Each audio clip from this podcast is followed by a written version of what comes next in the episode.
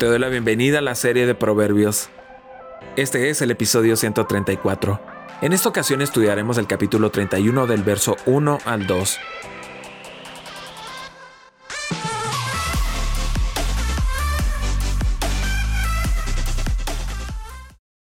Los dichos del rey Lemuel, oráculo mediante el cual su madre lo instruyó. ¿Qué pasa, hijo mío? ¿Qué pasa, hijo de mis entrañas? ¿Qué pasa, fruto de mis votos al Señor? un compromiso maternal.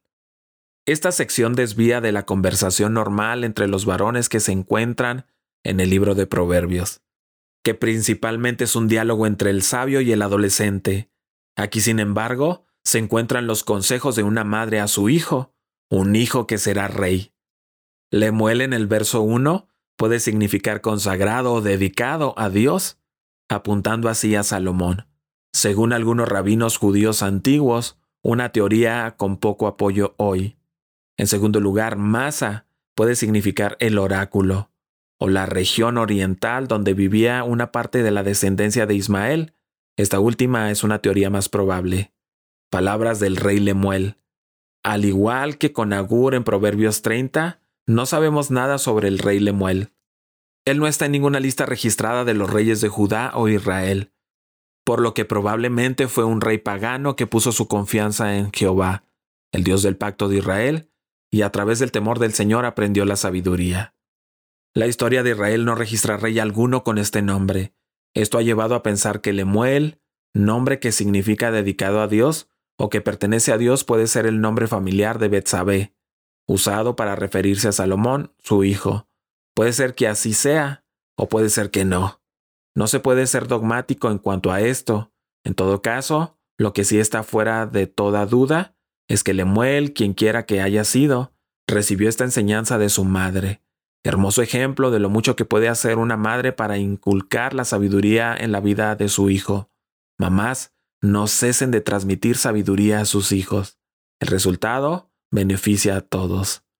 La leyenda judía identifica a Lemuel como Salomón, y el consejo que recibió desde Betsabé cuando Salomón se entregó a la magia con su esposa egipcia y demoró los sacrificios matutinos, pero no hay pruebas de esto.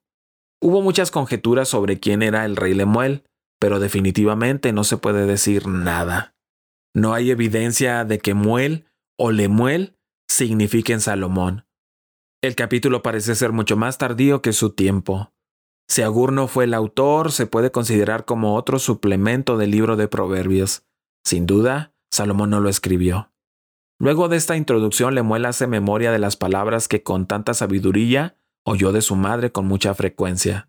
Proverbios capítulo 31, verso 2 dice, ¡Qué hijo mío! ¿Y qué hijo de mi vientre? ¿Y qué hijo de mis deseos? En este verso se nota el profundo interés que tenía la madre de Lemuel por enseñar sabiduría a su hijo. Las tres veces que hace la pregunta ¿qué? nos hace pensar que estamos meditando sobre los principios de sabiduría que a su juicio serían los más útiles para Lemuel. Además se nota lo mucho que Lemuel significaba para su madre. Le dice, Hijo mío, habla del entrañable amor que tiene hacia su hijo. Luego le dice, Hijo de mi vientre, habla de la absoluta identificación con su hijo Lemuel. Era el hijo de sus entrañas. Finalmente le dice, Hijo de mis deseos, esto se refiere a que ella rogó a Dios por un hijo, y Dios respondió concediéndoselo. Esto fue lo que pasó con Ana, la madre de Samuel. Toda madre debería pensar así de cada uno de sus hijos. A partir del verso 3 encontramos los proverbios que Lemuel aprendió de su madre. Primero, lo relativo a la pureza moral. Susie Bixby nos comparte el siguiente artículo. Verdades bíblicas sobre la maternidad como mamás creyentes cuyas vidas están fundadas sobre la palabra de Dios, debemos creer que siempre hay verdades bíblicas que podemos aplicar a cualquier situación. Te comparto algunas que me han ayudado a mí en este tema. Dios nos llama a invertirnos en instruir y disipular a nuestros hijos. Efesios capítulo 6 del verso 1 al 4 nos dice, Hijos, obedecer en el Señor a vuestros padres, porque esto es justo. Honra a tu padre y a tu madre, que es el primer mandamiento con promesa, para que te vaya bien y seas de larga vida sobre la tierra. Y vosotros, padres, no provoquéis a ir a vuestros hijos, sino criadlos en disciplina y amonestación en el Señor. Después de la relación personal con Dios y la relación matrimonial, el llamado a crear discípulos debe tomar prioridad sobre cualquier otro deseo, sueño, carrera o actividad. Esto quiere decir que las prioridades de Dios rigen la crianza. Prioridades como la iglesia local, la instrucción en la palabra, la lucha contra el pecado y el desarrollo de habilidades y carácter que sirven al reino de Dios. Como mamá creyentes debemos creer que siempre hay verdades bíblicas que podemos aplicar a cualquier situación. Cada mamá debe analizar su corazón y sus prioridades. Al hacerlo, debe preguntarse si sus decisiones sobre cómo y con quién pasa tiempo sus hijos está fundamentada sobre las prioridades de Dios. Algunas mamás reconocerán que confían demasiado en sí mismas y por eso no permiten que sus hijos se separen en ningún momento de ellas. Otras verán metas y prioridades deficientes que les han alejado de estar presentes como deberían con sus hijos. Dios nos llama a negarnos a nosotros mismos. Lucas capítulo 9, verso 23 nos dice, y decía a todos, si alguno quiere venir en pos de mí, niéguese a sí mismo, tome su cruz cada día y sígame. Todo seguidor de Jesucristo debe estar creciendo en negarse a sus deseos y preferencias. Esto es la esencia de la vida cristiana, negarse a uno mismo y tomar la cruz diariamente y seguir a Jesús. Susie Bixby continúa escribiendo y dice, como mamás debemos preguntarnos de qué manera nuestra crianza refleja que vivimos para nosotras mismas al exigir demasiado tiempo a solas, al resentir la enorme cantidad de servicio que implica la crianza o al escoger regresar a una carrera porque creemos que nos llena más que estar todo el día en casa. De igual manera con nuestros hijos, debemos evaluar si nuestra crianza promueve la autonegación al estar centrado en sí mismos. El hijo que tiende a querer estar siempre activo y fuera de casa entretenido en alguna actividad o con algún amiguito.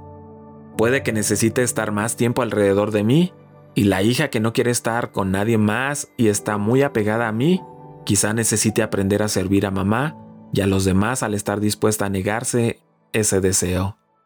En mi experiencia y conversando con muchas mamás, con frecuencia las mamás luchamos con querer controlar la vida y conducta de nuestros hijos.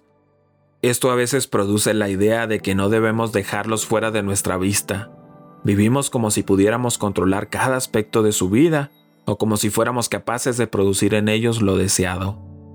Esta es una mentira que comúnmente puede creer la mamá que hace educación en el hogar porque se siente más en control que todas las actividades de sus hijos, a lo que no permite ni anima a su hijo de edad preescolar a tener un tiempo a solas para jugar en una habitación porque siente que debe estar controlando todo momento de su vida. Susi recalca, oremos que las madres creyentes nos caractericemos por la autonegación y humildad que caracterizaban a Cristo. Es nuestra tarea proteger a nuestros hijos y evitar que estén en situaciones de peligro, pero Dios es el único que puede cuidar de ellos en cada momento, y es el que puede obrar en sus corazones el verdadero cambio. Para algunas mamás es necesario soltar el control a Dios y decidir permitir que sus hijos pasen tiempo con otras personas, o puede ser necesario soltar el control de las finanzas familiares y dejar de trabajar para pasar más tiempo con los hijos. Dependamos del Señor. Dios trata con cada familia de manera individual. Las mamás somos propensas a compararnos y ahora con las redes sociales esto es un problema mucho más grande.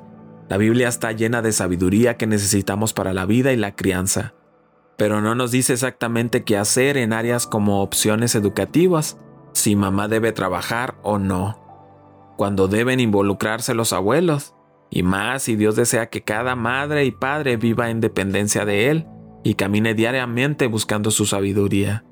Dios siempre está interesado en tu relación con Él que en sus métodos de crianza. Las actitudes de mi corazón como mamá son más importantes que exactamente cuánto tiempo pasan mis hijos en mi presencia. Susi termina con la siguiente declaración. Por lo tanto, oremos que las madres creyentes nos caractericemos por la autonegación y humildad que caracterizaban a Cristo. Así podremos ser un mejor instrumento en la vida de nuestros hijos. Te invito a que sigas con nosotros estudiando el libro de Proverbios. Cada día subimos un capítulo nuevo en las principales redes sociales. Puedes encontrarnos como Comunidad Capital en Facebook, en YouTube y en Instagram. Siéntete libre de buscar todos nuestros contenidos en Internet. Estoy plenamente convencido de que serán de mucha ayuda para ti y tu familia.